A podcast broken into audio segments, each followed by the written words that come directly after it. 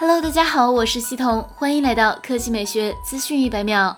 此前有消息称。iPhone 十二除了 5G 版之外，还会推出更加便宜的 4G 版，进一步拉低入手门槛。有国外博主根据已知消息制作了组 4G iPhone 十二的外观渲染图，并将其命名为 iPhone 十二 E。据悉，这款新机有5.4英寸、6.1英寸两个版本，支持 4G LTE 网络，搭载 A 十四 Bionic 芯片，内置 4G 内存，配备1200万后置双摄。售价方面，5.4英寸、6.1英寸定价分别为549美元、649美元。五百四十九美元是什么概念呢？去年 iPhone 十一六十四 G 上市价为六百九十九美元，这意味着 iPhone 十二四 G 要便宜一百五十美元左右。此前，IT 时报报道，走访苹果上海代工厂作证，目前昌硕工厂正在打样的 iPhone 十二有五 G 和四 G 两个版本。据悉，一些设备厂商驻厂工作人员透露，昌硕有三款 iPhone 十二在打样，且每款都有四 G、五 G 两个版本。有观点认为，全球各国的五 G 发展速度并不一致，四 G 仍有比较大的市场空间。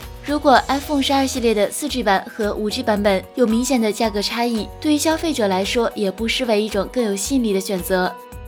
第二条新闻来看，高通七月二十五日消息，知名爆料人士透露，骁龙八七五的内部代号为 La Hana La Hana。位于美国夏威夷群岛贸易岛最西端，夏威夷王国故都。此前，手机晶片达人曾曝光过一份投行报告。这份报告显示，高通下一代旗舰平台的命名是骁龙八七五 G，而不是骁龙八七五。目前，关于高通下一代旗舰芯片的最终命名还有待证实。